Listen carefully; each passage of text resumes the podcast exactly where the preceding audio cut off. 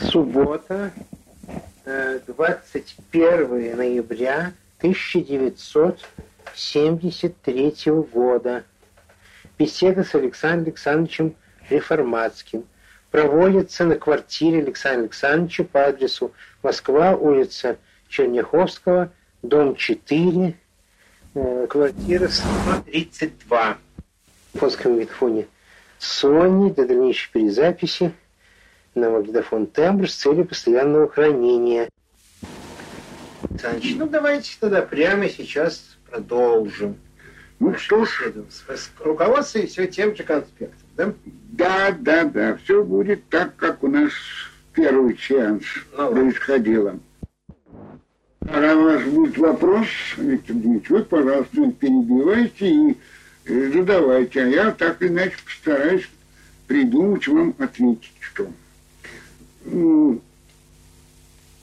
Вот как раз в 20-е же годы, это уже относится к второй половине 20-х годов, в Москве была такая художественная, школа художественного воспитания, э, в которой много училось будущих талантливых людей. Вот кого я знаю, это, например, Кирилл Петрович Кондрашин, известный дирижер, народный артист СССР сейчас. Это Любовь Савишна Фейгельман, писатель, Руднева. Она же Любовь Руднева. Татьяна Семеновна Айзенман, искусствоведка, выпустившая несколько книжек по своей специальности. В этой школе был устроен не, не вечер, а скорее утро. Но это было очень интересно. Там читал Борис Леонидович Пастернак, читал Пикторского, который еще не был напечатан в это время. Значит, это уже 30-й год? Нет, это не 30-й, это 20-й, даже примерно 26-й, 27-й, вот какие. Ах, так рано он был да. написан, да? Да. И читал он несколько в ином варианте, чем потом был напечатан. Речь идет о сцене встречи Нового года на лыжах читала очень интересно. И вы что, вы думаете, вот, тогда я спросить, вы думаете, что э, самая Любовь Фаберман была там? Да, безусловно. Вот. Да. Интересно, она никогда об этом не говорила. Ну, не знал, ты, она ты постоянно... Не идет спросить, она, да, она жива, да, здорова, недавно ее Да, в 20... Э, в 30-31 году да. она вот вошла в эту самую бригаду Маяковского да, и была активнейшим человеком, там членом. Это уже позднее. На этом же утреннике Андрей Белый читал отрывок из романа «Москва под ударом». Ты в этой школе? Да, да, да, да. И вот меня поразило его мастерство чтения. Он, например, в тексте у него значится реплика в виде знака вопроса или знака восклицания. Он их умел интонировать как целую реплику, без единого слова. Это, конечно, индивидуальное мастерство Андрея Белого, но мастерство это было исключительное. Александр Александрович, да. а вы не можете так, это очень важный факт, большой такой литературный вечер с участием Сологубова, Белого и Пастернака. Вы не можете... Нет, только был Белый был, Пастернак был, еще кто дальше, не знаю. Ну, у вас упоминается? Нет, Сологуб это другой вечер. А, да. ну вот белый... Вот тут еще выступал один из наших, нашей компании, Алексей Владимирович Чечерин, вам небезызвестный. Да. Он читал свои стихи, для каждого стиха «Любовь» и так далее. Стихи, которые потом вот были даже опубликованы. Вот, а вы не можете это несколько точнее датировать? Какой же это все-таки может быть год? Я думаю, что это был либо 26-й, либо 27-й. Вот так, один из этих годов. Как мне кажется. Может быть, Надежда Васильевна может это уточнить. А не позже? Нет, нет, нет, нет. Потому что Фейгельман в 26-м году было 12 лет. Как же она могла... Ну, учились, я говорю, девушки, девочки, девушки они были, э, и мальчики тогда, в то время. Это все одно поколение, вышеупомянутые. 26 или 27 год? Да, да, да. А где это было территориально? Это было где-то вот в районе Знаменки, улицы Фрунзе, вот где-то тут. Точно не могу вспомнить, в каком это доме происходило. То есть здание какой-то школы? Да, да, это было. Может школа. быть, это там есть как раз на Знаменке, есть э, гимназия женская бывшая. Да, была, там Щепотьева гимназия. Но это было, по-моему, не там. Ну, опять не могу не точно ну, сказать. Надежда Васильевна может да, это уточнить. Да.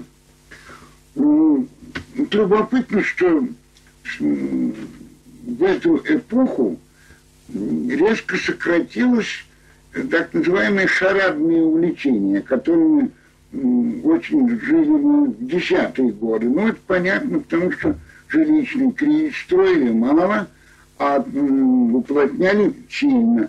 И поэтому это несколько все сжалось. Но все-таки театральными делами продолжали заниматься. Так, например, как вот вы такую какую-то шараду изображали, в которой изображен был под музыку необитаемый остров, буря, и на этот остров попадает Мария Стюарт, американский банкир, негр и Робеспьер. Вот такого рода комбинация бурлескная нас соблазняла. В это время, это, правда, было немножко раньше, в 22 году, мы ставили в главмузее спектакль, уже по-настоящему. Это был театр чудес Сервантеса и сцены из Мольера. Очень интересно. Это не на Кропоткинской было? Это на, на Кропоткинской, где теперь Пушкинский музей. Да, где потом вот музей игрушки. Да, да, музей игрушки. А тогда был как глав музей. А, так это там тут вспоминала и Надежда Васильевна, да. и Лидия Евлампина, что Лидия... А же Лидия Евлампина там выступала тоже. А вот э, мы, значит, этой группой изображали все эти дела. А кого же Евлампина играла там? А она какой-то пасторали женскую роль играла, и с моим одноклассником Юрой Залогиным – Э, они танцевали минуэт. Это было очаровательно. Но был ли это именно в главмузее или в другом месте, это я не поручусь. Но это я видел. Э, очень забавно, чем кончился этот спектакль. Там присутствовал Павел Александрович Марков, с которым мы уже достаточно в университете хорошо познакомились. И я знал его театральные увлечения, он делал доклады по драматургии, по театру, которые я слышал. Павел Александрович решил делать импровизацию. Взяли последний акт дяди Вани, и как бы он был представлен э, в разных московских театрах.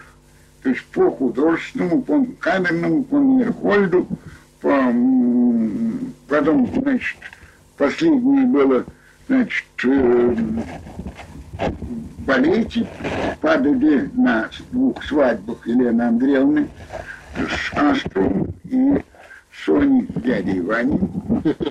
И самый финал была передка. Причем э, Марков все это изобретал и режиссировал, и перед каждым номером давал объяснения, которые с моей легкой руки были названы Луначеева Предисловского. Окончал он тем, что он рассказывал, э, он выступал уже как Луначарский. Было забавное время. И рассказывал анекдот, как он встретился с Пушкиным, говорит, ну что, брат, Пушкин и так далее, вот в таком роде. А потом, значит, объявил, что роль Астрова будет исполнять сам нарком Толя. И он пел под мотив пупсика «Меня со дня рождения нарком Толей все зовут».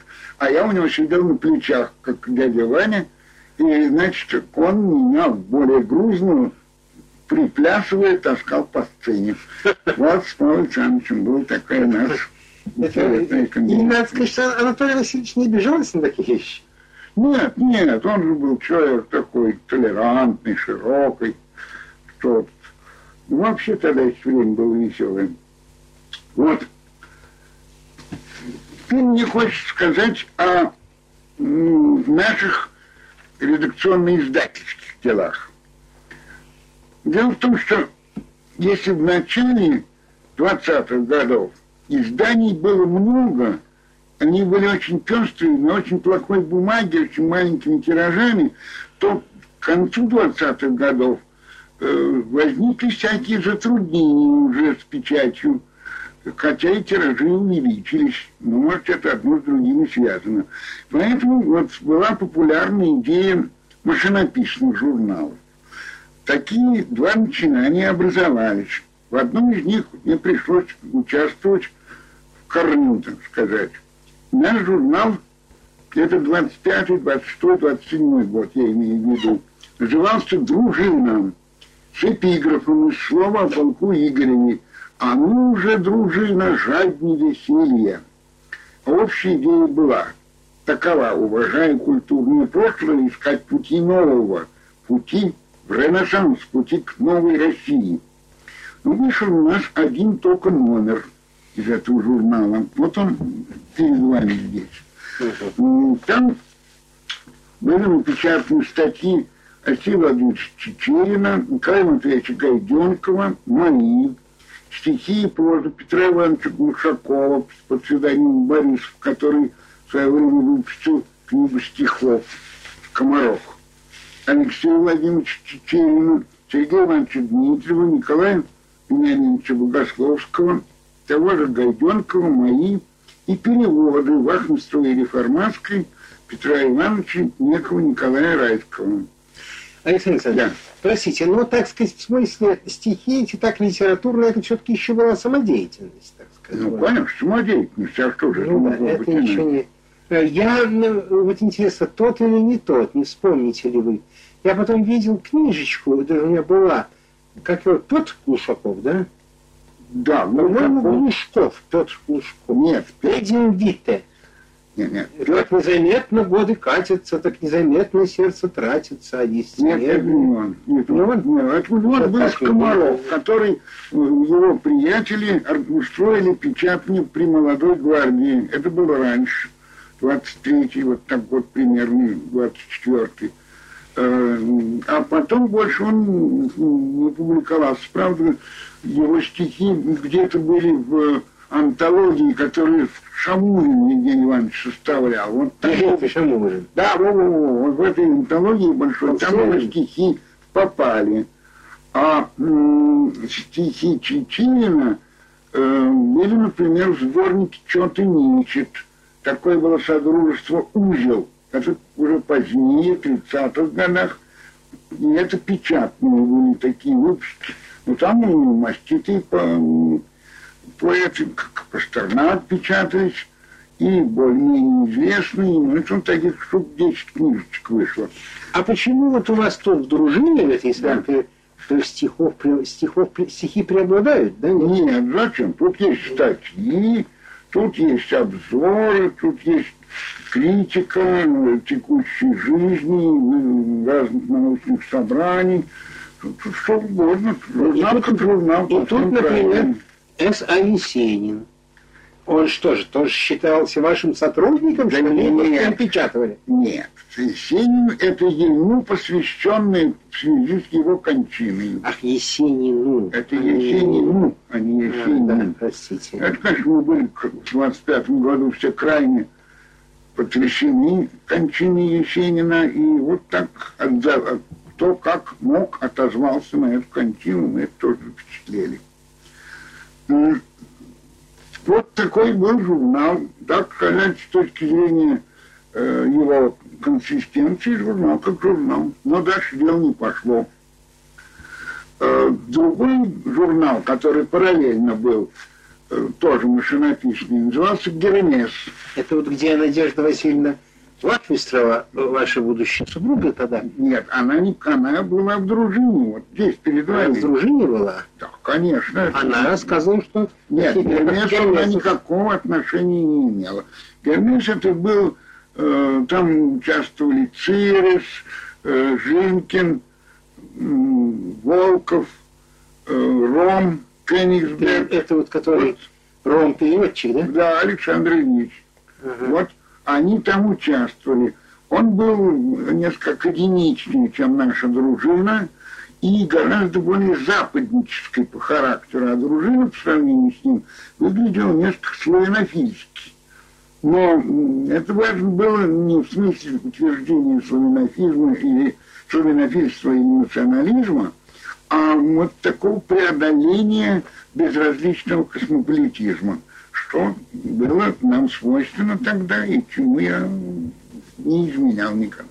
То есть преодоление да, да, да, да, да, а не этому безразличному космополитизму. Да, да, Понимаете, да, да. я ведь записывал Лежа Васильевну, она как раз говорила, что вы в Герменсе были, а вот параллельно была дружина. Да такая. нет, нет, именно Вот дружине. Не она путает, а вы сейчас путаете. Она не могла этого путать. Что долгое время этот номер хранился у нее, потом она мне передала. Э, ну, Она один из авторов, тут ее перевод а, из Дреньи есть, тут ее есть обзор критической литературной энциклопедии Френкеля двухтомный, ею составленный написанный. Так что она тут фигурирует Смотрела записи. в разных делах. Нет, нет, вы что тут такое не точны в данном случае. Вот все это время, начиная с 22-23 года и до конца 20-х годов, эм, самый интересный центр философской и филологической мысли Москвы был так называемый ГАХН, то есть была опять Государственная это академия. Государственная академия художественных наук. Название несколько странное, потому что такое художественные науки, не вполне понятно. Но И тогда но было интересно там. Жизнь кипела, масса интересных людей там можно было встретить. Президентом Гахна был Петр Семенович Коган, вице-президентом Густав Густавович Штет. Там можно было встретить Николая Калинича Гудзия, Михаила Александровича Петровского, Михаила Васильевича Гершинзона, Павла Никитича Сакулина, Жинкина, Волкова, Кенигсберга до его А присоединения. кто такой Жинкин – это профессор университета, с вашего позволения, Не встречал. психолог Психолог. и специалист по фонетике. Механизм речи, его знаменитая книга, вот, которая вышла лет шесть тому назад. А он, значит, э, Он что, рано умер? да он не умер, а жив В. Московском университете, Да, да, да, да, да, да, да, он, он, значит, ну, как научный сотрудник в психологическом институте. А еще на работал. философском факультете. Да. А как, э, значит, в педагогическом процессе он Звегинцева э, А, прикладной, Звегинцева, я знаю вот прекрасно. прикладной, А, структурный, прикладной вот там, э, там лингвистики. находится. Да, да, да, да, да, А да. Н.Н. Волков, это А который? это его двоюродный брат, художник, а был когда-то философ и филолог. Но потом он все бросил, ну, сейчас работает как художник в своей мастерской на Сретнике. А кто такой, э, вот вы его уже упоминали несколько Да. раз, но я лично его не знаю, поэтому Да. переспрашиваю, кто такой Кенигсберг? Кенигсберг, да, Умер в я 24 году. говорил в прошлый раз о нем. Это был очень талантливый человек, филолог широкого профиля. Эм, Вот он работал, значит, кончив университет в Гахне и занимался проблемами поэтики, лин- член лингвистического кружка, читал там специальные доклады, которых я слышал. А а мы с ним очень дружили и по мыслям, и по шахматам, и по ряду других занятий. Григорий Винокур я лично знаю, Вот я очень помню, да. но мне интересно было бы, чтобы вы его охарактеризовали Ну. Григорий Иосифович Винокур, это мой был очень близкий друг, э, начиная с 22 года и до его кончины в 47 году. Мы с ним вместе преподавали, и работали в разных комиссиях, э, и просто дружили домами. Э, Григорий Иосифович был человек исключительно талантливый, разносторонний. Ну, не мое дело характеризовать его как пушкиниста или как текстолога, а у него вот критика художественного текста замечательная была книга выпущена. Знаю, да. Книга, критика поэтического текста, простите, я перепутал. Ну, и целый ряд... Статья о пуризме была. Да, это он был сотрудником Лефа одно время, потом разорвал с Лефом. Вот там он печатал и о пуризме, и еще о некоторых делах, о языке газеты и прочее. О Виноградове. Да, Виктор Владимирович.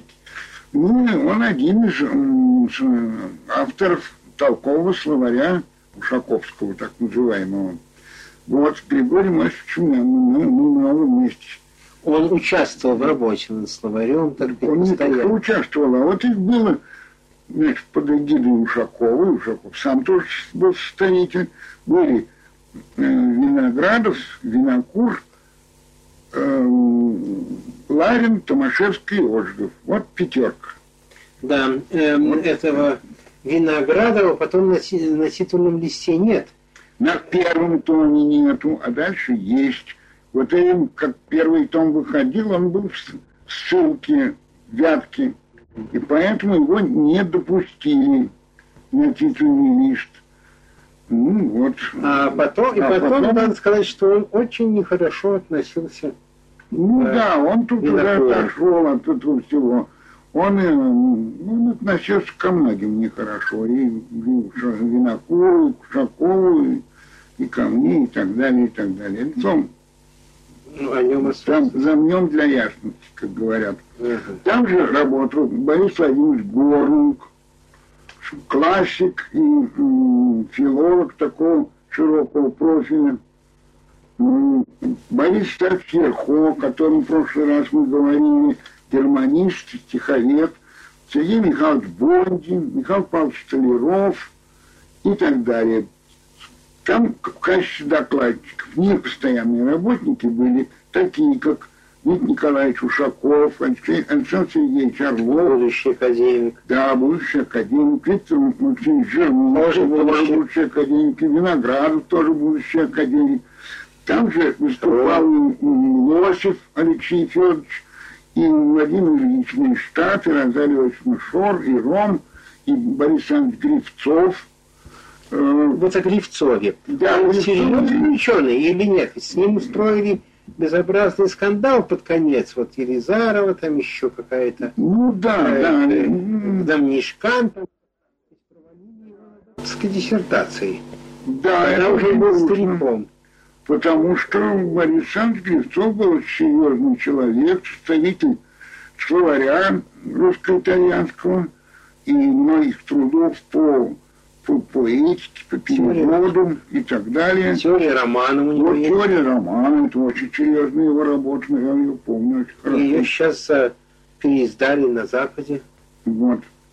Ну, были тут очень любопытные такие баталии в Гахне в то время, когда, например, Жермунский докладывает, а оппонентом выступает Андрей Белый.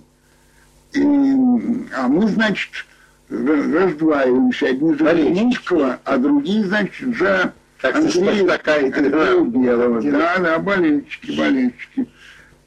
А в чем же Белого особая позиция была? Ну, в том, что он...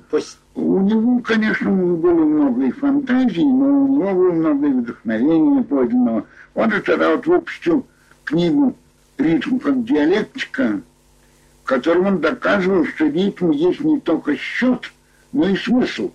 И вот это он защищал против Журнинского, который очень сухо, академично и не ветрику. так не слишком Гибко. вдохновительно излагал. А, простите, вот не да. помню, а глоссолалия белого, это, это время или раньше? Раньше была, да, ну это довольно такая фантасмагорическая штука. Там специально в Гахне была секция теоретической поэтики, в которой сотрудничали значит, Петровский заведующий и его ближайший правой рукой Николай Калинич Гурзий. Там же вот начинали свои первые шаги молодые там два стиховеды, э, Леонид Иванович Тимофеев и Михаил Петрович Токмар. Ну, Леонид Иванович Тимофеев уже в этом в в, ЛХИ что-то делал.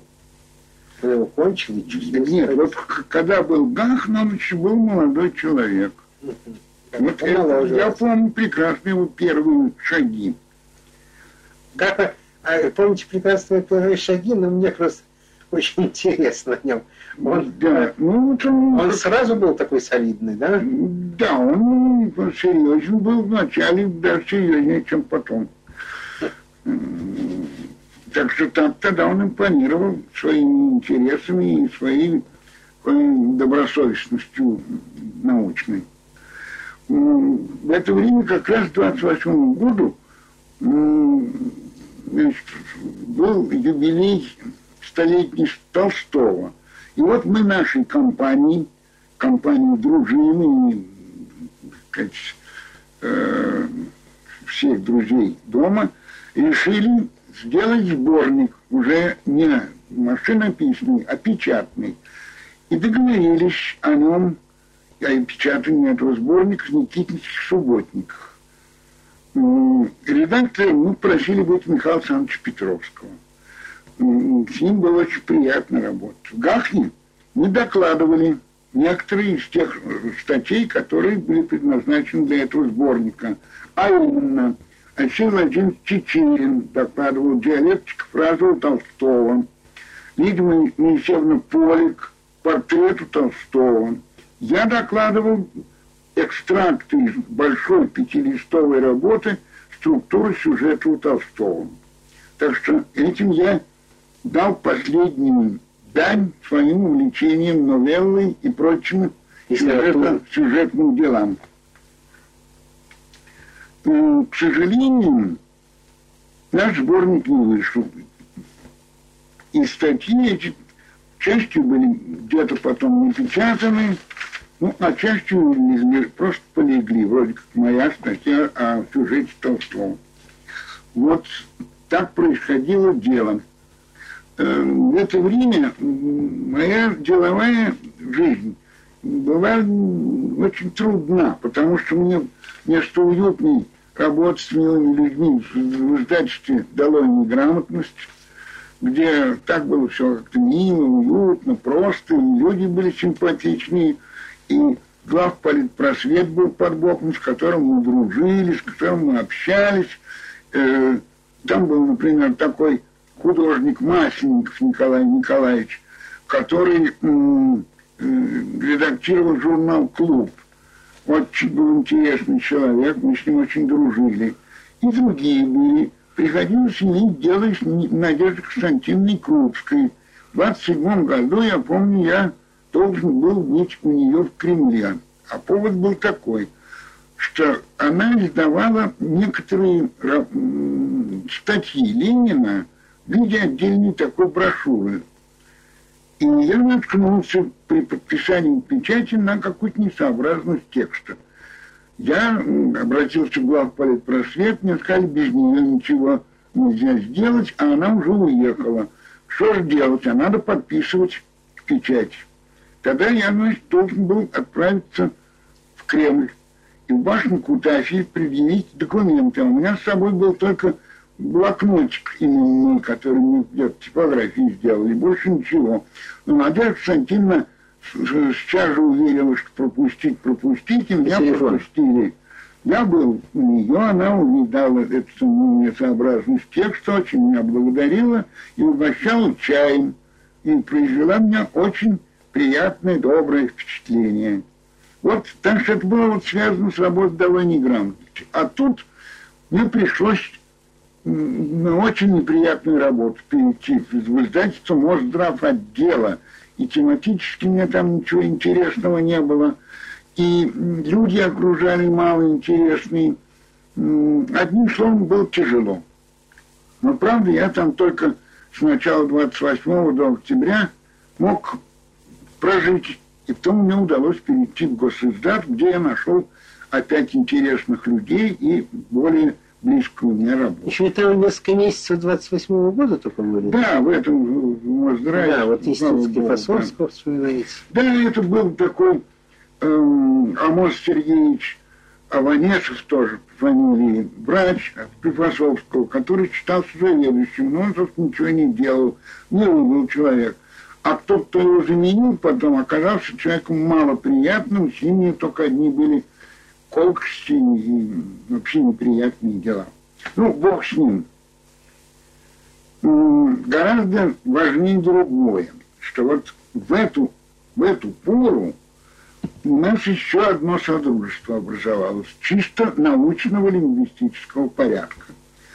я был еще по университету знаком с двумя талантливыми молодыми лингвистами, Рубен Ивановичем Иванешевым и Владимиром Николаевичем Сидоровым. Они тоже были, как и вы? Нет, они к Раниону никакого не имели отношения. И к Гахну не имели отношения. А. Так что я с ними только был связан университетом, ну, вместе слушали э, силические лекции по чешскому языку, когда я уже кончил университет, они еще не кончили. Они, то, она, хотя бы не были? они не были. Угу. Они были связаны с директологической комиссией, которой я был мало связан как раз. Ну, нас объединяло прежде всего то, что мы все ученики Ушакова. Я присоединился к биному Аванеша Сидоров, и у нас уже стало трио. Мы затеяли писать книгу «Основы языковедения». Привлекли еще нашего университетского товарища Сергея Ивановича Дмитриева, и образовался таким образом ДАРС. ДАРС – это по инициалам Дмитриев, Аванесов, Реформатской, Сидоров. Зерно будущей Московской технологической школы, МФШ. Книгу мы, конечно, не написали. Но каждую неделю мы собирались, спорили, дискутировали, а тут было о чем поговорить, потому что в это время только что начинался пашский кружок, и первый выпуск его был в 29 году, первый, траву дюшет навести де Праг. Э, как раз вот в это время в Праге кипела жизнь, и мы постепенно начинали с ней ознакомляться. А из всех направлений западной лингвистики пражская школа, кажется, была наиболее близка вот, нашим воззрениям. Сосюр? И Сосюр в основе тут лежал, и у нас Фортунатов, и Будуэн. То есть Фортунатов уже не был? Да, Фортунатов, конечно же, его не было, потому что он в 1914 скончался, но его ученики были наши учителя – потому что и Пешковский, и Дурновой, и Ушаков, и Покровский, и ряд других, Щепкин, все они ученики Фортунатова были. И всем э, это передавалось нам. Так что традиции Фортунатова плюс Будуэн плюс Сосюр. Вот, собственно, та, те исходные базисные позиции, источники, от которых мы должны были отправляться. Как ученые. Но нам нужно было что-то новое думать, придумывать и по-своему это все переваривать. переваривать. Ранион вас в этом плане не обогатил? Нет, Ранион был слишком таким мало организованным заведением, потому что он, с одной стороны, был старинная матушка, с другой стороны, были вот какие-то Э, такие инновации, которые не укладывались никуда. И это противоречило друг другу, и ничего из этого не получалось. Надо сказать, что в это время вот вышла одна книжка, которая сейчас до сих пор поминает, книжка Волошинова «Марксизм и философия языка». Несколько лет тому назад даже в Институте языковедения, языкознания – Э, было обсуждение опять этой книжки. Э, ну, в то время она нас мало затронула, потому что явно в ней так отчетливо сквозило в то славянское, так называемое направление. А в это нам было его? чуждо. В чем суть его? Послерианство – это такое алитературенное языковедение – которая главным образом изучает язык художественных произведений. А. И а нам не то нужно было. Нам нужен был язык сам по себе, тот язык, о котором писал Сусюр в своем курсе. Вот этим мы занимались. Поэтому это не, нам было неинтересно. А вот то, что Госиздат в 28 году с предисловием Пешковского опубликовал повторительный курс русского языка Корцевского, это нас очень близко касался. Это прелестная книжка, которую до сих пор я бережно храню на своих полках.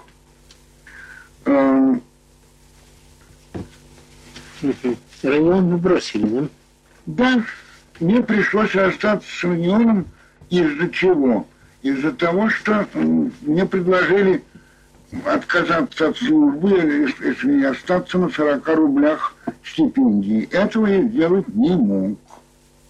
И поэтому э, мне пришлось уйти. Но вот это наше содружество, дальше так называемое, пошло дальше. И ну, правда, несколько отпал, и остался арш вместо Дарша. Но этот арш был прочен. Ну, Аванец, Фарманский Сидоров, да? Сидоров, да. Ну, откуда Аванец взялся вообще? Из Московского университета. Москва, он не приезжий? Тот же ученик э, Ушакова. Нет, он один москвичи все. А Сидоров говорит, ничего, его отец был известный преподаватель Николай Павлович, а потом профессор, мы много потом Автор работали. хрестоматии, один из авторов Бродский Сидоров Мендельсон.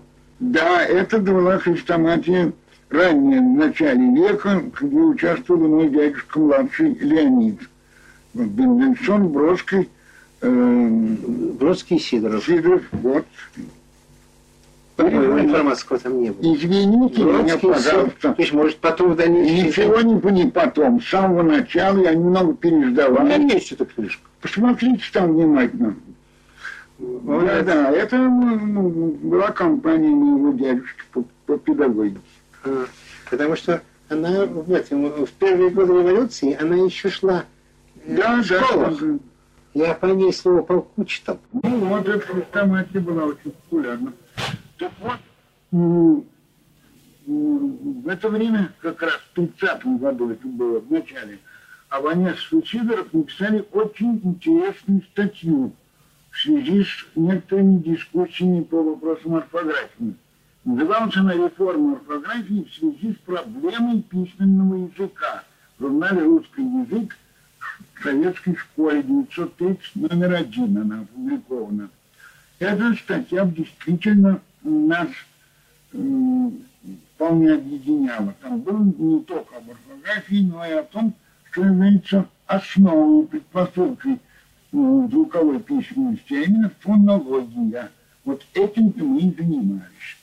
Правда, типа, труды м, пражского кружка мы все-таки несколько с получали, хотя наши друзья некоторые были непосредственными м, или участниками, или свидетелями пражского кружка. Туда ездил, да, и докладывали, кто? Винокур, Томашевский Борис Викторович, Юрий Николаевич Тимянов, а Дурново и Петр Григорьевич Богатырев жили некоторые время в Праге и были членами пражского кружка.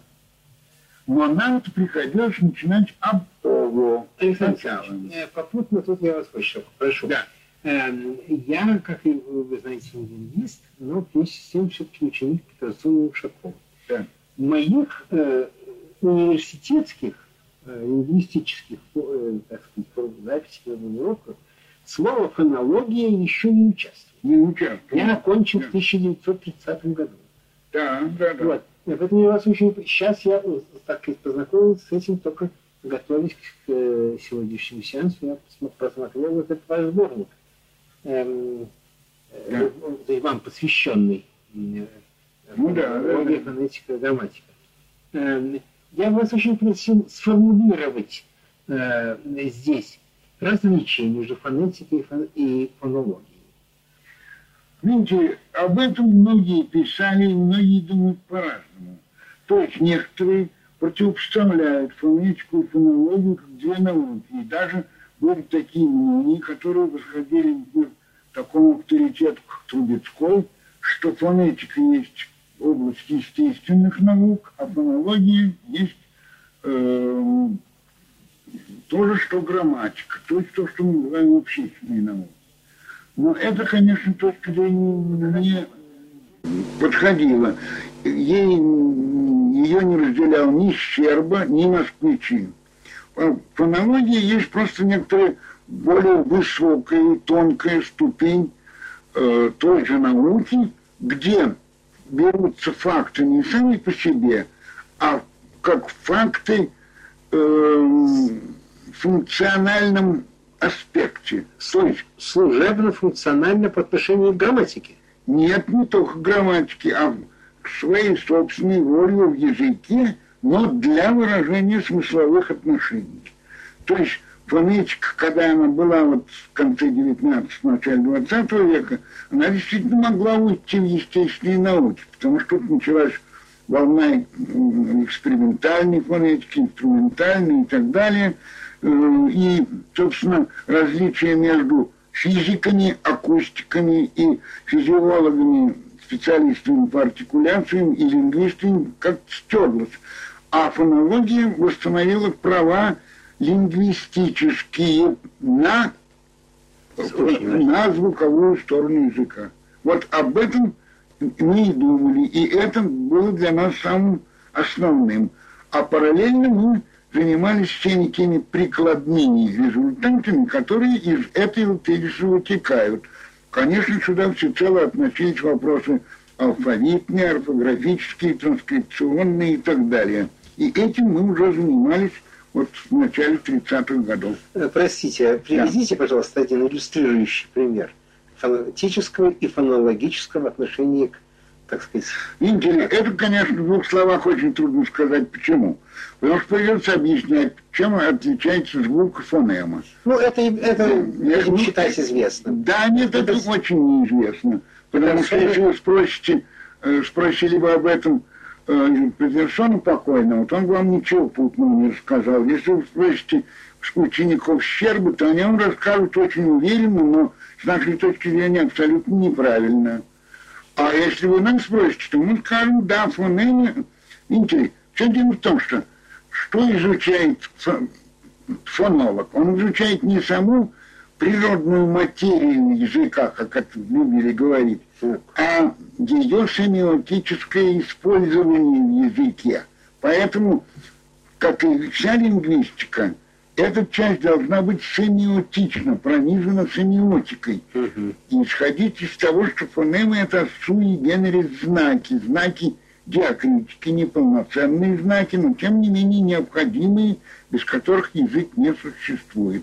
Вот этому посвящена была наша мысль и вот в начале 30-х годов, и позднее, когда мы все объединились на общей работе. Патерсон в своем курсе вообще очень мало касался семиотических вопросов. Да, это совсем ему не то.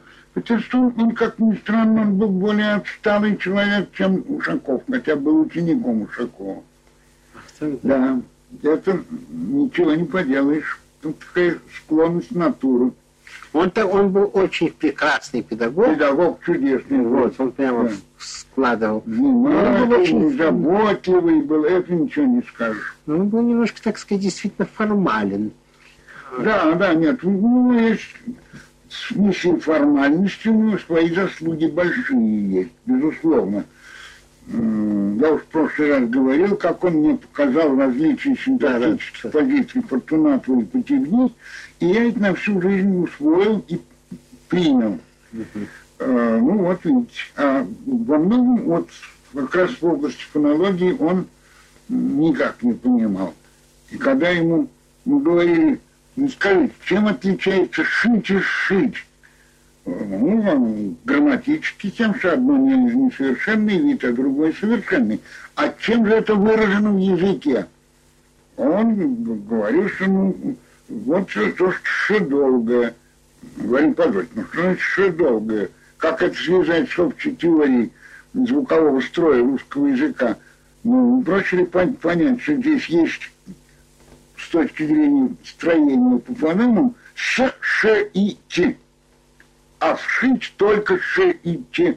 То есть одно четырехфонемное, другое трехфонемное, но благодаря известным действующим закономерностям эта комбинация S-ша превращается в ша долгое, в котором скрывается две фонемы. Вот этого а, вот. никак Петерсон не мог постигнуть. Тут его второе утро говорил, маму. Мы когда-то вот с, с Володей Сидоровым пытались его перевернуть, но там так и не удалось. А Ушаков это понимал, что показал наше дальнейшее содружество с ним и совместная работа. В это время организован был институт, научный институт языкознания. НИЯС, в котором я лично штатно не работал, а был только внештатным сотрудником. А все мои друзья там уже работали. Там работал и и Сидоров, и Кузнецов Петр Шаевич, и Сухотин Алексей Михайлович, и Яковлев там был, Жирков там был, многие молодые аспиранты были, ну, народу было много там всевозможного. И как раз это совпало с подготовкой к Всероссийскому съезду орфографическому 1931 года. Вот здесь мы как раз почуяли, что верными союзниками, единомышленниками нашими являются и Кузнецов, и Аванесов. И таким образом уже сложилась основа Московской фонологической школы. Вот эти пять человек, Аванесов, Сидоров, Кузнецов, Сухотин и я, и образуют ядро этой школы, о чем позднее и Сухотин писал, и я писал, и так далее. Но нам нужно было себя где-то попробовать на совместных выступлениях. Мы, я, Ванец и Сидоров, выступали еще на некоторых диспутах конца 20-х годов, а под, где выступали и Пешковский, и Ушаков, и Полей, и ряд других, и Шапира, многие другие. А позднее, значит, вот на этом съезде, где мы особенно почувствовали взаимопонимание – Съезд, конечно, был бестолковый. Он был потому, что там скрестили оружие представителей маризма и язык фронта. И на общих заседаниях главного дуэль происходило, который имел довольно мало э, касательства прямого э, орфографии русской. Но это было сражение. Еще это было до этих боев в Комакадемии. Таким образом, больше интерес представляла работа в комиссиях специальных, там, по такому-то вопросу, по такому-то, по такому-то, где вот мы и друг друга все и познавали. Там, между прочим, для нас выявился еще один союзник. Правда, он не стал нашим таким тесным э, содругом. Это Зарецкий Айзек Израилевич. Человек очень любопытный, но чудаковатый, но мысленный, позднее в публикациях и э, в своей работе в городском пединституте показал, были близки нашим. Окончательная редакция этих предложений, которые там были вынесены, э, значит, была поручена тройке в Ниязе. Это был Сидоров, Сухотин и я, хотя я был нештатный. И мы все это сформулировали, как могли, и направили выше, в главнауку. Тогда главнаукой заведовал, сейчас вы его напомните. Иван Княгинка, нет? Нет, а, это уже не было, это после него. Ну, это был человек, потом судьба его была очень печальная и грустна. Это был Иван Капитонович Луп. Ах ты, Господи, как же ну вот, видите Бухаринский Деборинский ученик. Ну, человек был образованный, человек был очень воспитанный, но все-таки наше предприятие, в смысле орфографии, там за, затерлось. И одним из возражений было то, что вот предлагалось ввести в русский алфавит букву «Йод», как это у сербов сделано давно. Э, это почему-то вызвало редкий про про протест в верхах, и про это даже ходил стишок забавный. Э, такой четверостиший. Какой идиот придумал йод? Это кретин Сухотин. Ну вот. А про Лопова был тоже забавный вот. Что, поберите Лопова, Толстого и Глупого. С чем... Э, Сух... Сухотин вообще был человек исключительно интересный. Он был нас, нас значительно старше, он был 88 -го года рождения и по первоначальному образованию он был дипломат. Он кончал училище правоведения как дипломат и с 14 года был э, в разных миссиях. Э, был он в Цетине, был он в Париже, был он в Риме, и только в 17 году смог вернуться в Москву. Но он был человек очень азартный, очень горячий и исключительно образованный.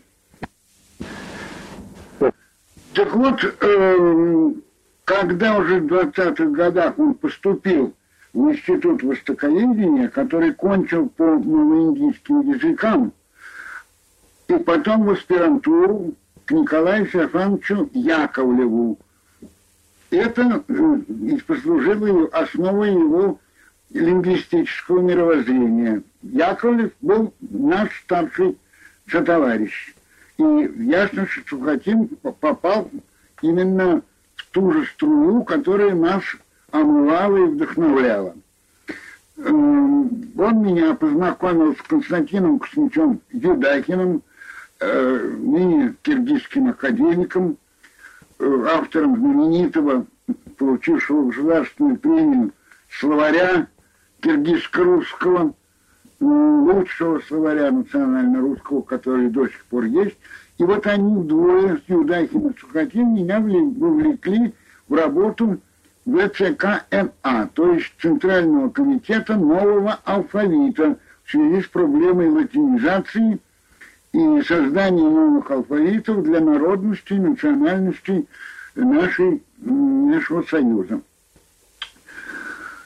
И эти темы так у меня остаются до сих пор моими. Надо сказать, что в 1932 году НИЯС был ликвидирован, а с ним язык фронт, к которому примыкали Петр Савич Кузнецов и Алексей Михайлович Сухотин. А и Кузнецов примыкал к э, фронту? Да, он, он, он был, их Данилов повлек туда. Ага. Вот они были там. Ну, это все было, прежде всего, связано не с антимаризмом.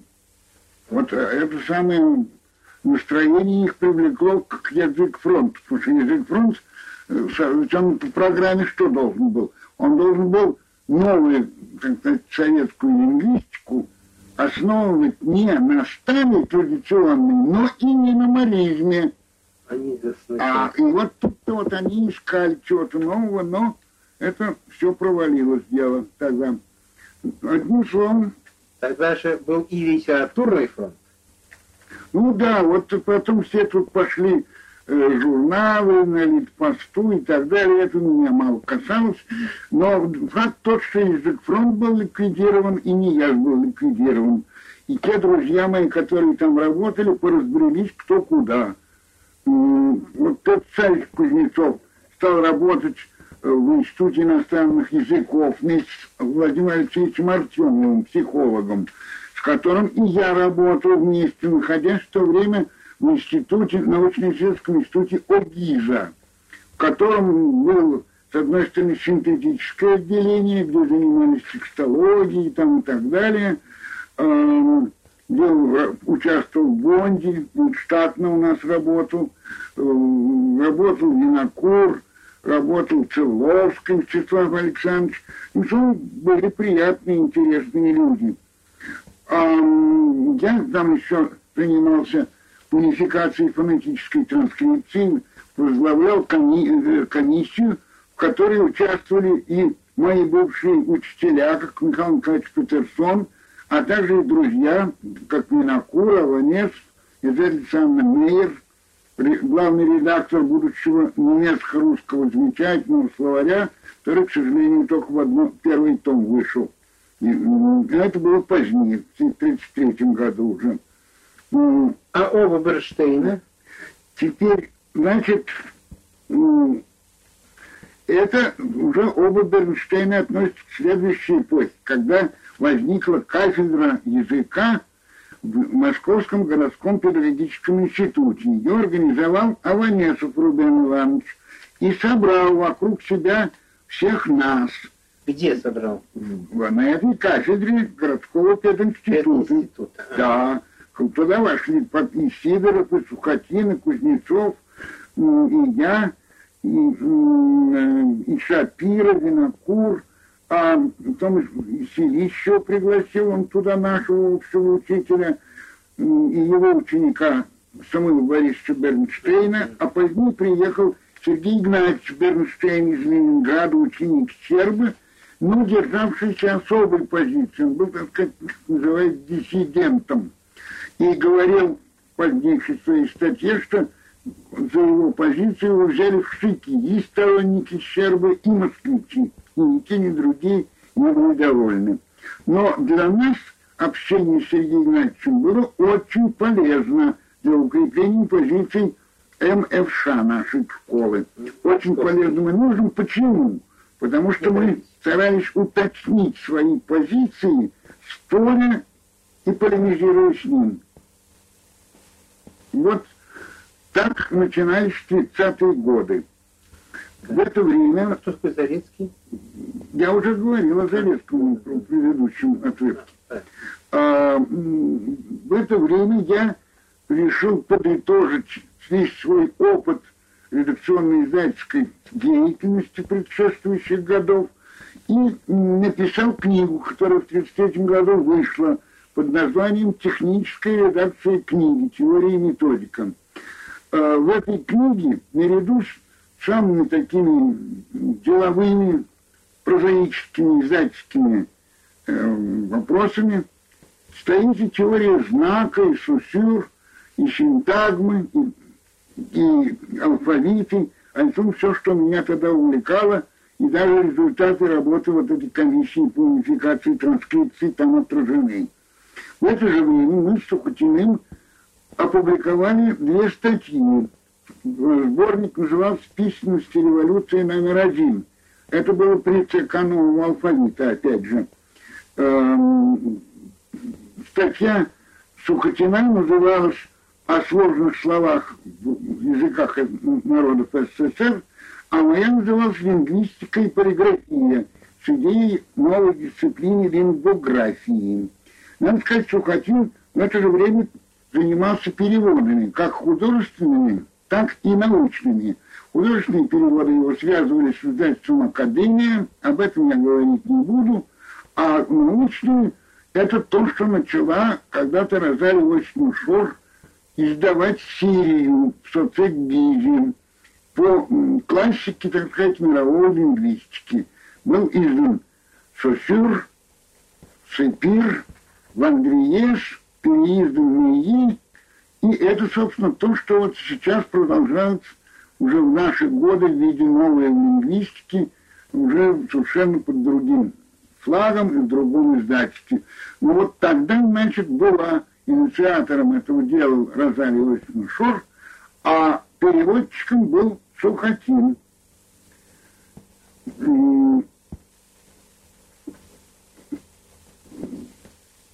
У меня в моем этом научно-исследовательском институте ОГИЗа были затеяны справочники для редактора, для корректора и так далее – который требует раздела орфографии. К этим разделам я тогда привлек Сидорова, а несколько позднее Сухотина, и это послужило прологом будущей орфографической комиссии Наркомпроса, которая с 1934 года до конца 30-х годов действовала под руководством Дмитрия Николаевича Ушакова. Да, я забыл еще упомянуть, что я много преподавал до перехода вот э, в городской пединститут. Но это были разные курсы. А вот между Ранионом и пединститутом. Да, тут были разные курсы. Были, был полиграф-институт, это на базе бывшего э, училища живописи, а потом в Хутемаса. И там была кафедра книги, к которой я принадлежал, и Истин работали? Не, Истин был тогда учеником по курсам Дома печати. А там были очень интересные люди. Прежде всего, Владимир Андреевич Фаворский был, и его молодой тогда ученик Андрей Дмитриевич Гончаров, вот только что получивший недавно Ленинскую премию. И там же работал и человек, с которым я познакомился в госиздате, и очень его высоко ценил, это Моисей Моисеевич Кушанский, теоретик корректуры и знаток научных основ этого дела. Человек исключительной одаренности, особенно в математике и лексикографии. Вот так называемый словарь иностранных слов – Это ведь была идея Краскоушанского, и она при помощи Кузьминского Константина Станиславича была реализована. А потом даже забыли их имена, что они когда-то первые издания не делали. И теперь не пишут, теперь не пишут ничего об этом. А это они были. К сожалению, уже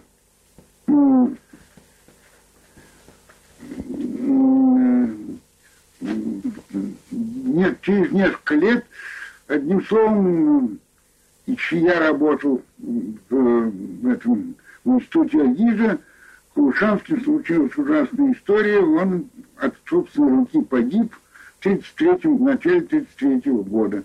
Что я переживал чрезвычайно тяжело. Что, покончил с собой? Да, да, он покончил с собой. И в чем дело, так для меня до сих пор не ясно. Ну, кое-что потом удалось еще посмертно издать. Вот его книга «Иностранный набор» под названием. Это исключительная книга в смысле лингвистических э, своей ценности. Это то, что потом делал Юшманов. Примерно вот эти э, письменности языки, узнавание языков по письменностям и так далее. Вот это начинал Кулшанский, э, это дело. Но, увы, вот его не стало. Все я подвожу к тому, что в 1934 году моя судьба резко и правильно изменилась в сторону чистой лингвистики. Я распрощался с Падизом, с его научно-исследовательским институтом, с текстологией и так далее, и так далее. И стал работать как доцент в городском пединституте, а позднее в ряде других высших учебных заведений по уже лингвистическим дисциплинам. Вот но эта новая эпоха требует и нового рассказа. Поэтому на сегодня хватит. Александр Александрович, немножко еще теперь продолжим, благо у нас ну, да, есть. пожалуйста. Поговорим еще. Э, во-первых, очень интересно, что у вас, что вы, так сказать, ученый гуманитарный, очень тесно связаны с практикой. Обязательно. Все вот это самые э, всякие, так сказать, биологи, физики очень в этом смысле э, свысока смотрят на гуманитариев, поскольку это люди, занимающиеся так туманными делами. Э, вот. У вас действительно, я, э, я вполне оценил фразу в предисловии, посвященную вам, книжке «Фонология и грамматика», что может ли быть, э, может ли книга по технической редактуре быть научным трудом? Александр Александрович Реформатский доказал, что может. Теперь я конкретно представляю себе, что имелось в виду. Я все-таки вас э, попрошу немножечко, э, вы свою биографию, так сказать, довели. Э, тут у вас такая маленькая пауза, ну, разные курсы. Ну, в общем, ясно, что после этого вы работаете в педагогическом институте. До продолжения работать в нем до какого времени? Это где? В, в, в ГПИ. Нет, нет, нет. А в ГПИ 20 лет я работал с 34 до 54 года. До 54 года. Да, вот да, это да, как да. раз именно тогда-то я вас и услышал. Э, вот. Э, и э, были там заведующим кафедрой? Это было во время войны. Я был заведующим кафедрой, когда вот после 16 октября тут все разбежались, а кто эвакуировался и вообще надо было спасать положение. А вы в Москве оставались? Да, я в Москве был. Нет. А потом я Михаилу Николаевичу Петерсону эту кафедру передал. А сам перешел заведовать кафедрой уже в литературный институт. Но это был уже 42 год. 42 год. А после войны? А после войны, так вот я в литературном институте я был до 51 -го года. Нет, в 51 я из литературного института ушел, потому что меня пригласили в Академию наук в Институт языкознания. Я там уже работал, у меня получилась комическая ситуация, что я имел ставку в литературную, ставку в академии и полставки еще в городском. Это Ах, уже рассудное дело. Поэтому я, в конце концов, умолил э, дирекцию литературного института меня отпустить. Чтобы мне нормальные полторы ставки. Только вы увели у него э, студентку, да? Да, да, ну так я и, она продолжала там заканчивать свое образование, а я уже оттуда ушел. Вот. Так что это все вот какая новая, другая эпоха. Ну да, да, нет, ну все-таки ваш... Да. Э, ваш а вот что касается этой технической редакции, это действительно вскрыл этот вопрос Панов. Как ни странно, это Панов один из продолжателей, второе поколение нашей московской школы, а наш ученик с Алексеем Михайловичем, человек очень большой одаренности. Он написал очень забавную книжку про русскую орфографию – в виде такого рассказа под названием «А все-таки она хорошая». И в этой книжке вот он как раз вернулся к моей технической редакции книги и показал, что там много есть то, что позднее э, отшлифовалось как теория информации и семиотические ну, прям уже, так сказать. Вот, видите, а я тогда это слово семиотика не знал, а так вот инстинктом куда-то такой шел и что-то находил. А насчет Панова... Значит, вы один из, так сказать, зачинателей теории информации в лингвистике. Невольно получилось так, но хотя это э, она а как официальная дисциплина, она пошла от математиков и от э, представителей точных наук. Это уже другая статья, и туда я не вмешивался.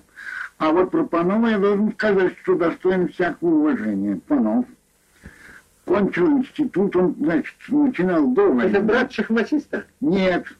Это не, не, это не, не тот и не, не другое, другое, совсем, как говорится, даже и не однофамилец. Так вот, одним словом, тот шахматист был тоже мой ученик, но по другой линии, по дому печати.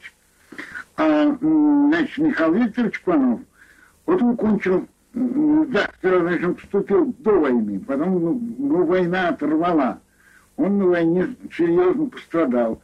Вернулся, закончил свое образование вузовское, прошел аспирантуру у Рубена Ивановича Аванесова, защитил диссертацию, оппонентами были Петр Царевич Кузнецов и я у него, великолепную диссертацию, надо сказать.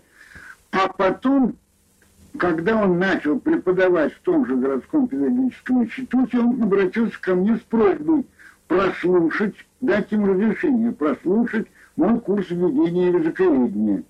И он его целый год, будучи кандидатом наук, вместе с студентами первого курса слушал. И тогда, когда в 1954 году я вынужден был уйти из городского пединститута, меня тогда в университет пригласили, а уж совмещать было невозможно, то я мог спокойно и совестью передать свой курс, который 20 лет там читал Михаил Викторович Пановым. И всем указывать, вот как, что значит научная скромность. Будучи кандидатом наук, сидеть с первокурсниками, внимательно весь курс слушать. Это достойно всякого уважения. Да, да, конечно, конечно. Вот то, что я могу добавить. Так, э, э, ну, а в, а в университете вы, э, так сказать, работали так на... Вы курсы ведь не вели, по-моему. Нет, видите, в университете у меня было три встречи, как пишет Тургенев в одной из чудесных своих повестей. Э, первая встреча была в Уфли, когда меня Ушаков пригласил на свою кафедру. И я там читал, и читал, правда, на философском факультете, а потом читал часть курса Дмитрия Николаевича о современном русском языке. Э, но война это прервала, поскольку их не закрылось. Ну да. Да, потом... Он уехал и влилось в университет. Да, это позднее. А пока еще было два университета. Один находился в Свердловске, первоначально в Ашхабаде, а другой оставался в Москве восстановился в январе. Да, и было, было два, два ректора, один тамошний, другой тутшний. Вообще это была ситуация довольно нелепая. Ну так вот, вот в тутш, тутшнюю дирекцию меня тогда пригласила. А в это время в Москве жил Щерба, который со мной дружил, чему я был очень рад, и всячески хотел, чтобы я преподавал в университете. А вот Обножкой не хотел этого. И ну, а какое отношение Мелодновского? А, Заглянул классическое? Нет, не классическое, а русской как раз. А, об, общей кафедры Щерба заведовал в это время. Знаете? А мне хотелось именно на русскую кафедру. Ну, в результате компромисса я попал в заочное отделение, о чем я, по-моему, говорил в прошлый раз. Это была настолько нудная, неинтересная, паденная работа, что я через два года плюнул и ушел, сам по собственному желанию. А вот последний раз, это уже было в 1953 году, когда меня пригласили заведовать фонетической лабораторией. Я заведовал до 1958 года. Это был последний мой... Э, Налет в университет. Да, выход, заход в университет, я так сказал. Ну, вот.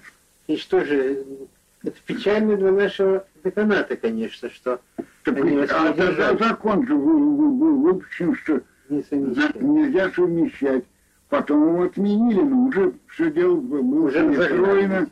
Да, так что уже дело было не то, и уже поздно было после драки кулаками махать. Поэтому я тут в 1958 году простился с университетом. вам предложили проститься, да? Да нет, я, я помню, я пришел да, да, декан, был... Самарин был, и говорю ему, Роман Михайлович, по-моему, это и меня касается это постановление. Да, говорит, к сожалению, касается и вас. Ну, я говорю, ладно, что ж, так, так, так. А основная работа вашего А была в, в Академии, в Институте языкознания. В Академии наук? Да. Вы уже это время доктором были? Э, нет, в 58-м я еще не был. Я докторскую получил в 62-м году только степень. Вот. А там я был, очень в корню в это время. Как самые горячие были годы работы. Э, поэтому тут было... Последняя реформа, попытка последней реформы, закрытая, которую потом прихлопнули, она вас коснулась? Это реформа орфографии? Да. Да, я был член этой комиссии, э, так, под председательством Виноградова. Но у меня никаких хороших воспоминаний об этой работе а нет. А плохие? Потому что это было хаотично, беспланово беспринципно, я бы сказал, в основе. Одним словом, настал момент, когда Ванесов, Панов и я, мы подали заявление, что мы выходим из этой комиссии, потому что больше мы не могли в сотый раз пережевывать один и тот же вопрос, который решался каким-то большинством голосов, а кто эти голоса? Тут были, возможно, представители, а не личности, не ученые, а от такого-то института, от такого-то института. Ну, это не, не серьезно. Да, так, научные вопросы так не решаются. Да. Так что это никуда не годилось все делать. Вообще вся постановка этой... Да, потом, конечно, то, что была публикация сделана в газетах без предварительного разъяснения, плохо отредактированная, пункты, которые были не приняты, попали вместе с принятыми. Одним словом, все это было никуда не годная работа. Ну, осталось вот некоторые книжечки вокруг этого дела, в которых такие иные вопросы осветили участники. И это полезно. А сама деятельность комиссии, даже протоколов не сохранилась. Вот до чего это плохо. А вот когда мы работали с Ушаковым, то у нас точно все протоколы были подобраны один к одному с подробным перечнем, что разбиралось, кому поручено, какому сроку. Да, так было при Ушакове. Э, а как вы считаете, вообще эта затея сама по себе была нужна или не надо? Что? Э, э, русскую орфографию еще. Конечно, она не, не Та реформа, которая была в 17 году, она в урезанном виде вышла. Даже тот проект, который был опубликован в 1912 году Академии наук, он не осуществлен был меньше, чем на 50%. А это проект, который был под эгидой Фортунатовича сделан. Ну, а в 17 году ложки до ножки. Даже смешно сказать, когда 23 декабря 1917 года первой была публикация, это было 13 пунктов. А 10 октября 18 года уже только было 11 пунктов. Два пункта уже сократили на ходу. А что делать с ними, так осталось неясно. Эти вопросы так до сих пор не ясны. Потому что та кодификация, которая была сделана в 1956 году, Она никого, конечно, не удовлетворяла, ни учителей, ни участников. Вот у меня справочник есть, корректор 56 -го года. Ну, это, это все попытка Сарбон не новой же, потому что это модой. Надо было, конечно, провести, может, не коренную реформу, но целый ряд вещей привести к единообразию. Но тут, понимаете, все дело еще, конечно, из столетийных литераторов и писателей. Леонов своим был выяснил, люди, которые ничего не понимают, Кирпотин как, как своими заявлениями, и такие, как Геннадий Николаевич Поспелов, который тоже написал, у меня все хранятся эти документики. Как люди, не понимая сути дела, авторитетом обсуждают и что-то отрицают и что-то признают. Ужасно странно. Я же не, не буду лезть, как лингвист, в споры о том, что такое пафос в трагедии. Не буду, это не, не моего ума дело. Это пускай Геннадий Николаевич занимается поспелом. А он чтобы уж не лез в орфографию. А уж тем более Леонова, Кирпотина и прочее. Уж такая была невежественность. Просто диву даешь, что они там такой пароли в своих статьях. Ну, все потому, что плохо было сделано. А плохо было сделано, потому что возглавлявший академик Виноградов сам не орфограф. Он не болел этим душой. Все это шло так по течению. А так нельзя. Орфография вещь строгая. Сейчас опять, кажется, начинается об этом разговоры. Последнее заседание Оля там было. Мы не знаем, к чему это приведет. Вот так. Ведь сама, э, это же общественное было обсуждение, ведь от этого очень страдает школа. Ведь э, тут вопросы практические. Нужна ли вообще форма, исходя из того, что ведь огромное количество людей надо переучивать и огромное количество бумаги тратить. Хорошо, но когда переучивали э, в 17-18 году, это оказалось совершенно пустяк, и ничего не надо было тратить, потому что старую печать с ятями читаешь совершенно так, как и новую. Никакой труда это не составляет. Нет, это вообще трудности изменение орфографии, это в значительной все выдумка. Это несерьезно. Мы же знаем, как и алфавит менялся. Возьмите в Турции в 29 году, когда провели латинизированную. Возьмите с нашими народами, как было. Некоторые народы меняли по несколько алфавитов даже. Ну, вот, допустим, Дунган, вот это мне близкое дело, я принимал участие в одной из комиссий по этому делу. Дунган не имели сперва китайскую письменность, потом арабскую письменность, потом русскую письменность, потом латинскую письменность, это опять русскую письменность. Ну ничего, люди грамотные. Ну таких всего, наверное, несколько тысяч. Ну, их там читается 122, 128 считает, неважно. Это опять не важно. А Русь важно, важно тот уровень, на котором у меня много приятелей. Дунган есть очень высокоинтеллигентных и развитых людей хороших лингвистов, поэтов, литераторов и так далее, и так далее. Нет, вообще говоря, очень плохо, что обычно считается, что об орфографии может любой человек говорить любую дурь. Вот это ужасно.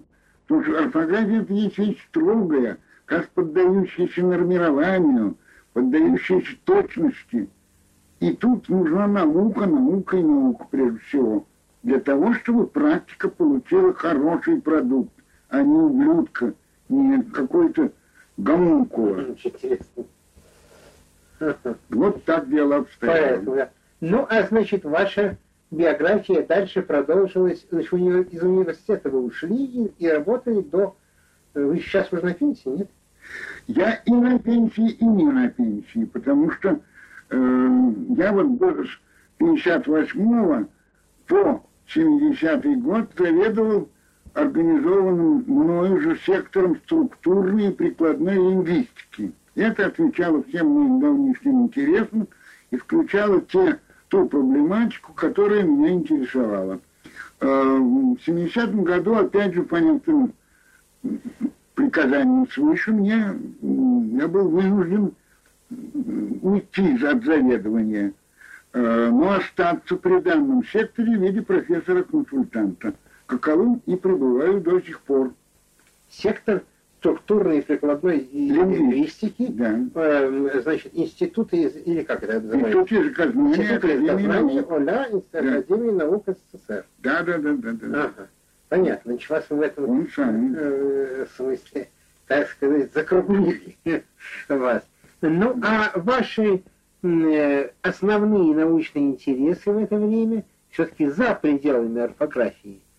Да, орфография же одна из ипостасей ну, которой да. надо было заниматься да. это и есть прикладная лингвистика какая У меня основная была фонология все-таки. И вот э, определение основных понятий фонологии, что я постарался изложить в одной книге, которая была издана как раз в 70-м году. Это из истории отечественной фонологии. Угу. А кроме того... Термин фонологии вам принадлежит? Нет, термин употреблял еще Будуэн де Куртене в 90-х годах прошлого века. А вообще говоря, он и раньше употреблялся в несколько другом значении. Вот, а потом это стало... не употреблял? Да, ну, потом это стало вообще таким употребительным, как на Западе и в Америке, и у нас фонологии, фонологии больше никого это не смущает уже. Вот. Ну, а ну, у меня было несколько таких направлений, которым я так или иначе отдавал свою дань, кроме фонологии и вопросы грамматики, правда, не синтаксиса, а именно вот морфологические вопросы меня все интересовали. Кроме того, в области лексикологии я занимался терминологией, аномастикой, собственными именами. Ага. И целый ряд работ у меня был на, на эту тему ну, транскрипции, транслитерации, тоже все это опубликовано. Так что тут много разных линий было, которые надо было так или иначе в виде полифонического такого рисунка, э, чередуя эти темы и сплетая их в одно что-то целое. Ну, не знаю, не мне судить, как мне удалось это сплести, и все. Но плел я и усердно, одно могу сказать. Да.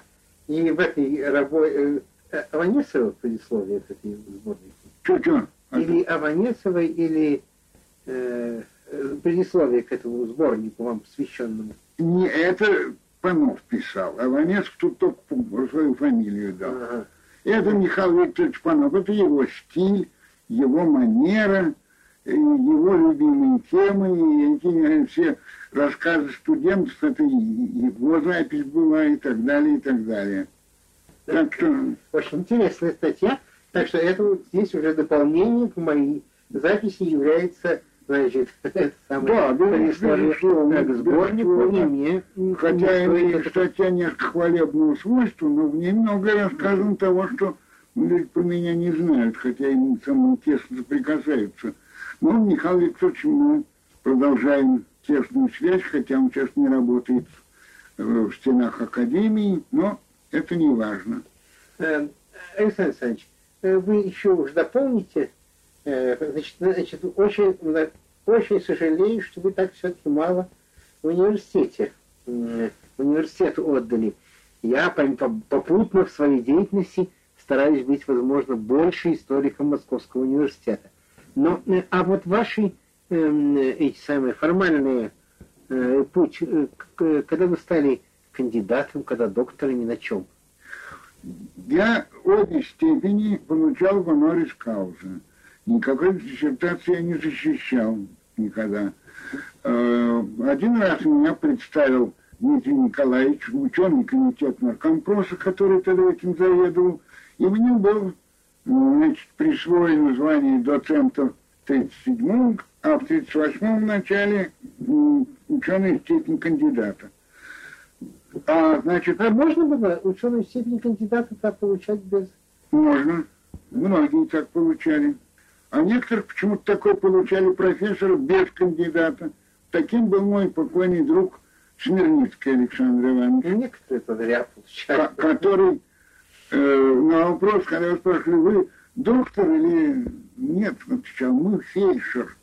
Потому что он, будучи официально профессором, не имел даже кандидатской степени. Вот такие курьезы бывали. Да, вот глаголит так. Вот. Но ему тоже как-то было неудобно защищать какую-то кандидатскую диссертацию при его известности, его имени. Это было нелепо. А вот ему не помогли. А мне добрые друзья помогли и через значит, институты. Это поддержал покойный академик Конрад Николай Иосифович, человек, которого я очень любил.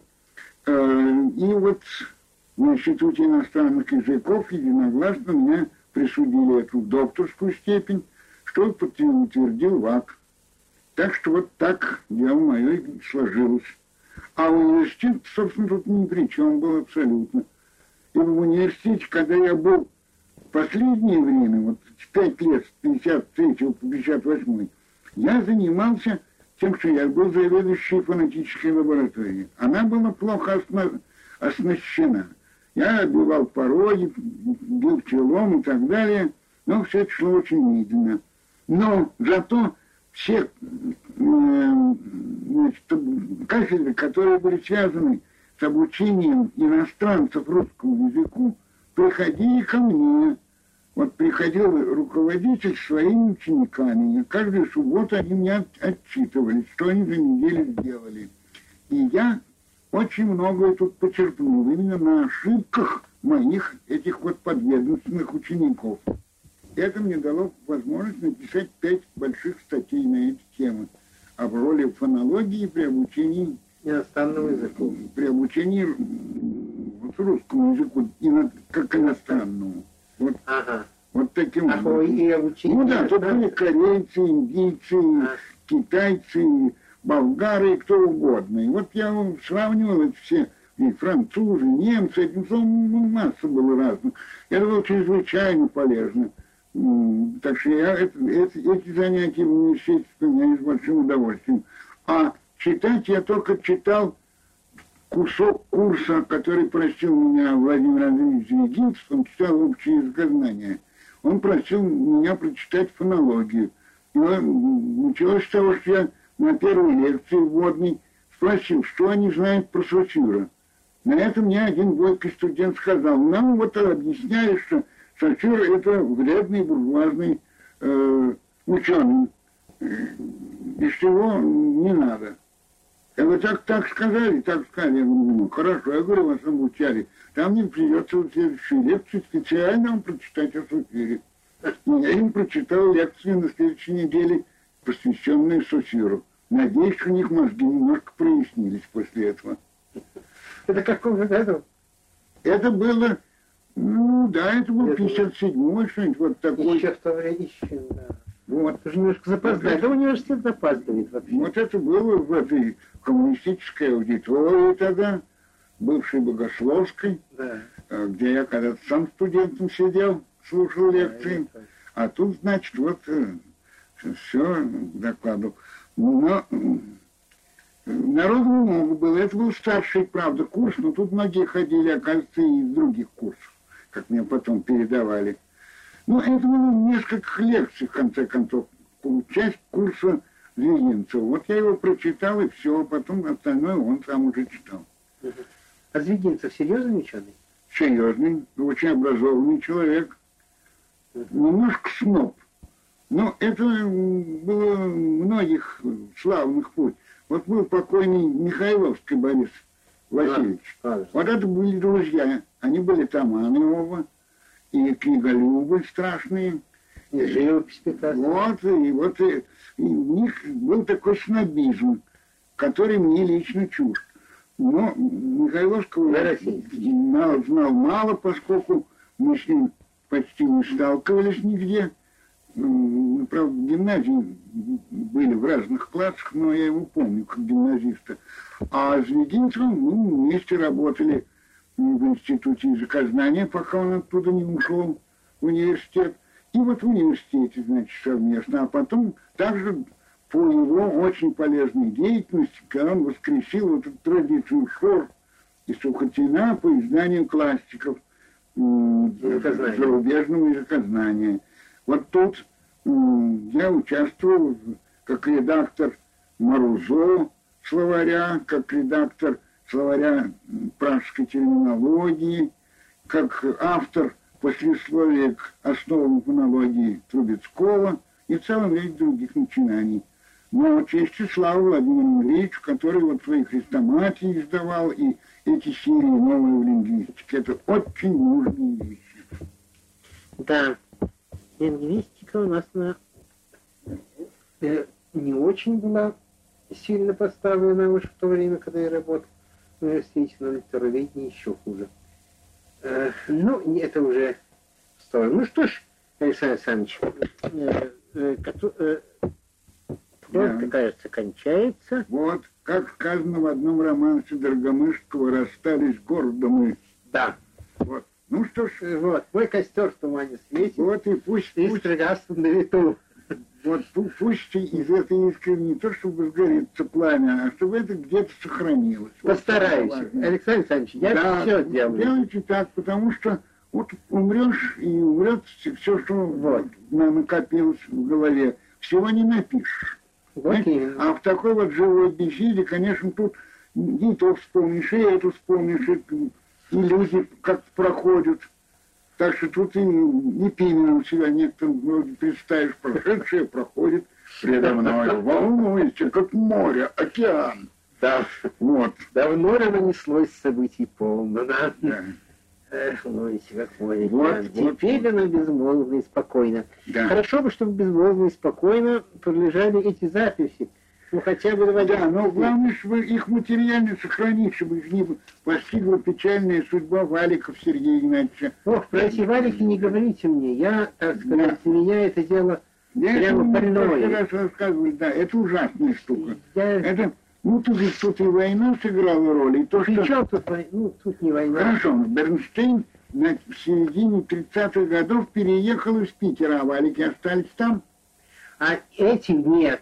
Эти валики в 38 году я на собственном горбу до 13 чемоданах перевез в Москву в литературный музей. Хорошо, а с 35 по 38 где они валялись? В литературном музее в специальном шкафу. Да нет, вот в 38 вы ездили, а до 38 где они были? В библиотеке музыкального института, который... Э, вот, за, вот. И когда они, я их оттуда перевозил, они были еще в полном порядке 800 штук. А погибли они во время ремонта в литературном музее в 1954 году. Да, но крошиться-то они, по-моему, раньше начали. Э, они не столько крошились, они просто сколько побиты. Те, которые лежали хорошо, так те и не крошились. А кроме того, немножко виноват и сам Сергей Игнатьевич Берштейн, потому что литературные вещи он рассматривал как не как архивные, а как свой экспериментальный материал. И у него десятки и сотни раз он прокручивал валики тогда, в 1931 году, Блока, скажем, Yeah. Ну, до полной стертости. Их вообще всего надо можно десяток раз прокрутить. Ну да. Он, он изучал интонацию и рассматривал это как свой лабораторный материал. Да, ну он этим занимался. Да. По телевизии у него было ряд очень интересных. Очень таких. интересных работ, но уже я это все сделал, чтобы это спасти. Ну, Маяковский погиб совсем, был э, потерян во время переезда, уж когда я ушел из музея, а Остальные валики погибли. Сейчас они э, в этом у Шилова в Союзе писателей. Там осталось штук 200. И он на них делает коммерцию. Ну да. Вот. Приходится переписывать. Вот. Надо все это было переписать. Ну, пока это... То есть до сих пор это еще не сделано. До сих пор не сделано. Но причем у нас в России вообще э, эдисоновский фонограф существует в двух-трех экземплярах вообще на всю страну. Вы знаете, что очень важно тут такая мелочь с нашей точки зрения, показать на старых записях темп речи людей XIX века. Ну, 20 это век. Тоже, то, ну, что значит 20 Они родились, ты воспитались в 19 Да. Ну, понимаете, сейчас вот даются инсценировки разных произведений XIX века, и этот такой скороговоркой комсомольской говорит, что просто руками разводишь. Так не говорили в XIX веке. Темп был другой, совершенно другой. Вот возьмите запись Льва Толстого, когда он фонограф наговаривает, Есть у Андроникова Ну да. голоса поэтов. Вот Это это, тоже тоже антикварик. 19 Это тоже века. антикварик. Вот. Это был, значит, фонографического валика, совершенно верно. И это темп 18 фу, 19 века. А вот это тыр-тыр-тыр, как сороки какие-то, это, знаете, в 19 веке только Добченко и Бобченко так говорили. Больше никто. Я, я лично, э, если бы мне удалось добиться в Московском университете, я уж не говорю даже до института, Да. но просто хотя бы какой-то постоянной лаборатории, где это хранить и записывать, моя задача не лингвистическая, моя задача информатика, Ну да, да, но да, я да. бы, эти, если бы университет взял это, я бы э, э, добился того, чтобы все целиком было переписано. Да, К да, сожалению, да, да, да. Шилов 10 лет на этом сидит, но переписывает только то, что коммерчески можно использовать. Вот что, Ну, что ж будешь что ж я могу сделать? Э, Он э, устраивает там лекции об Ахматовой, переписывает Ахматову и, э, значит, вот открытие делает. Ну да. Это, так сказать, другой подход к делу. Да, я да, остаюсь, да, да. так сказать, верен архивно-музейному в этом смысле. Вот правильно, подходу. так и надо. Да. Ваша жизнь? Мы кончаем. Благодарю вас, Александр Александрович. Ну, а очень, будете? очень жалею. Благодарю вас от имени будущих слушателей этих дел. Вот. Я